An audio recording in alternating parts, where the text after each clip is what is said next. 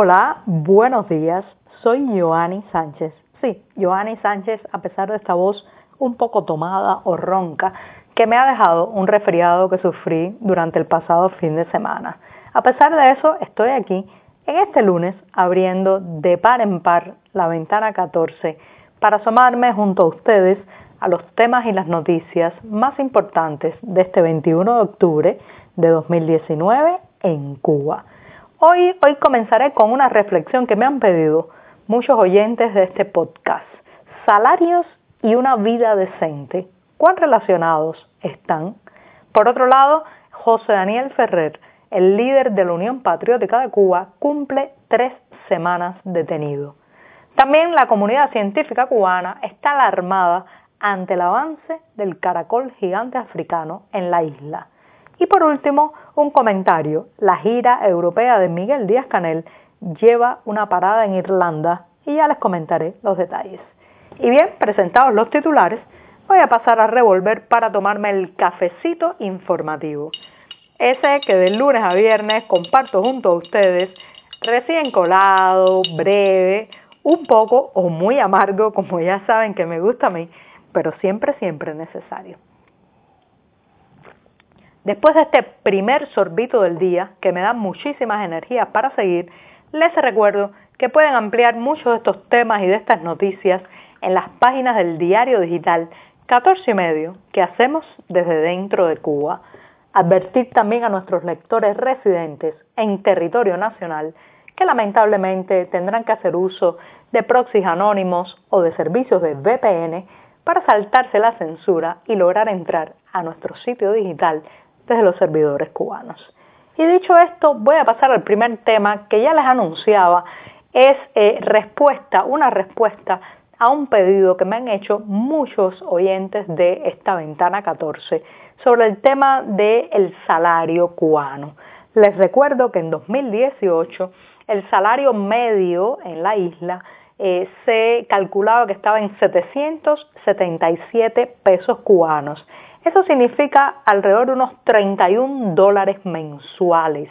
Como lo escuchan, no es un olvido, no me ha faltado un cero, no me comí una cifra, 31 dólares mensuales es lo que gana en Cuba muy probablemente un ingeniero, una persona diplomada, con excepción de los médicos y eh, el último sector estatal al que le subieron los salarios, que puede estar eh, por encima de los mil pesos cubanos, pero que en total, en total, una vez al mes no va a recibir un salario mayor del el equivalente a 70 dólares. Esto, esto me hace reflexionar sobre los años en que yo era una niña, en, en los años 80, cuando la mayoría de los trabajadores o todos los trabajadores cubanos estaban vinculados a empleos estatales. No había en ese momento un sector privado como lo conocemos ahora. Y lo último que preguntaban estos trabajadores a la hora de conseguir un empleo, un puesto laboral, era cuánto se ganaba. Porque en ese momento no era importante la cifra, el número, la cantidad de billetes que recibían una vez al mes con sus sueldos. Lo más importante eran los privilegios, las prebendas y los méritos laborales, ideológicos o políticos. A través del sistema de la meritocracia se podía comprar una lavadora, un refrigerador, un automóvil soviético de la marca Lada, pero el dinero, el dinero no marcaba la diferencia.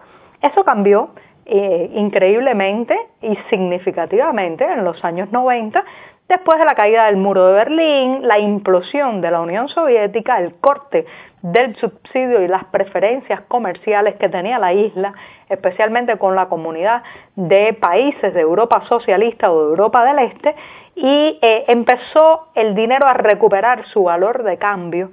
Y entonces, bueno, pues pasó lo que estamos viviendo hasta ahora que muchas veces una persona que cuida la puerta de un hotel, un taxista e incluso una prostituta o una persona que se sumerge en el mercado negro tiene mejores dividendos, mejores ganancias que un profesional que va de lunes a viernes a su trabajo.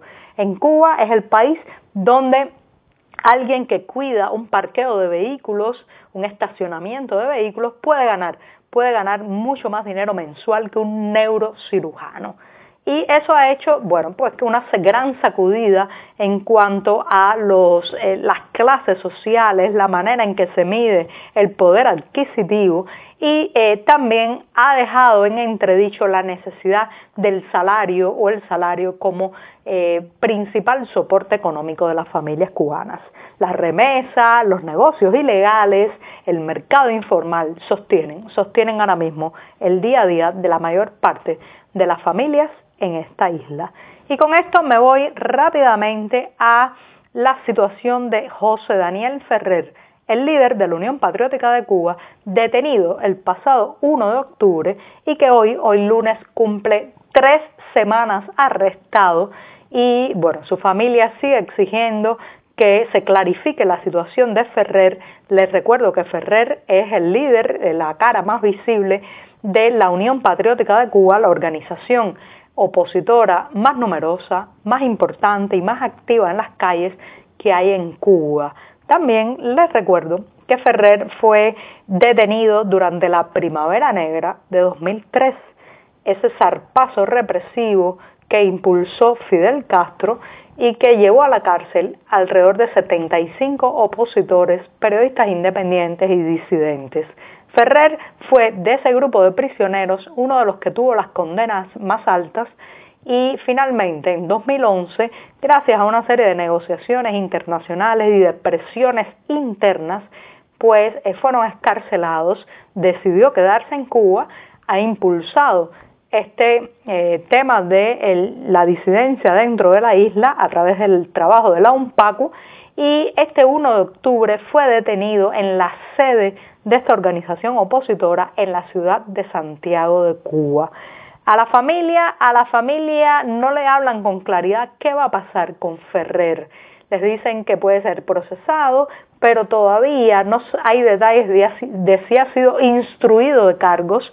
Y por otro lado, aunque su esposa lo pudo visitar inicialmente en una estación policial donde estaba detenido, ahora mismo, ahora mismo su situación es en paradero desconocido porque algunas autoridades dicen a la familia que ha sido trasladado hacia una prisión, otros hablan de, otro, de otra localización para Ferrer, pero lo cierto es que no han precisado qué ocurre con él y si va a ser llevado ante un tribunal o liberado. Incluso el recurso de habeas corpus presentado el pasado jueves fue rechazado por las autoridades. Así que hay una gran interrogante sobre el futuro inmediato de José Daniel Ferrer y solo, solo la presión internacional y las demandas internas pueden hacer que traspase los barrotes y regrese a su casa.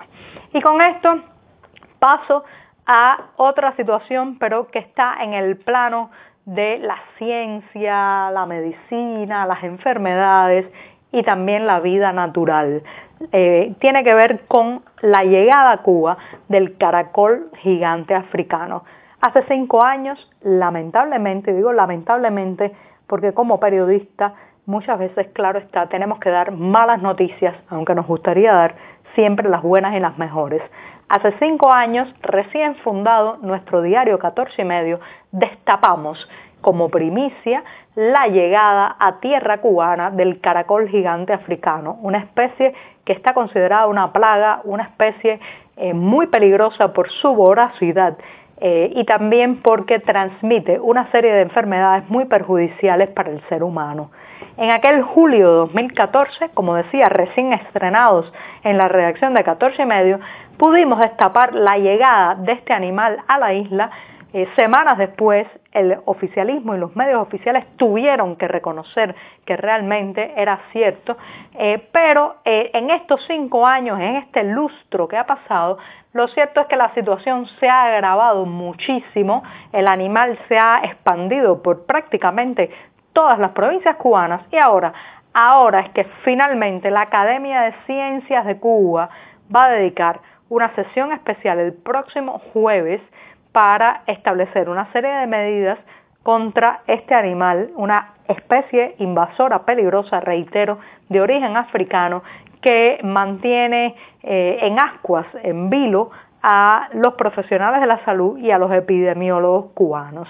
Va a haber una, reflexión científica sobre esto que a lo mejor eh, de ella eh, pues surgen o salen algunas medidas a tomar. Lo cierto es que han pasado cinco años de convivencia con este animal que come casi cualquier cosa y los cubanos tienen más dudas, más interrogantes, más cuestionamientos de la actuación de las autoridades y más temores de a dónde va a llegar este, este caracol gigante africano.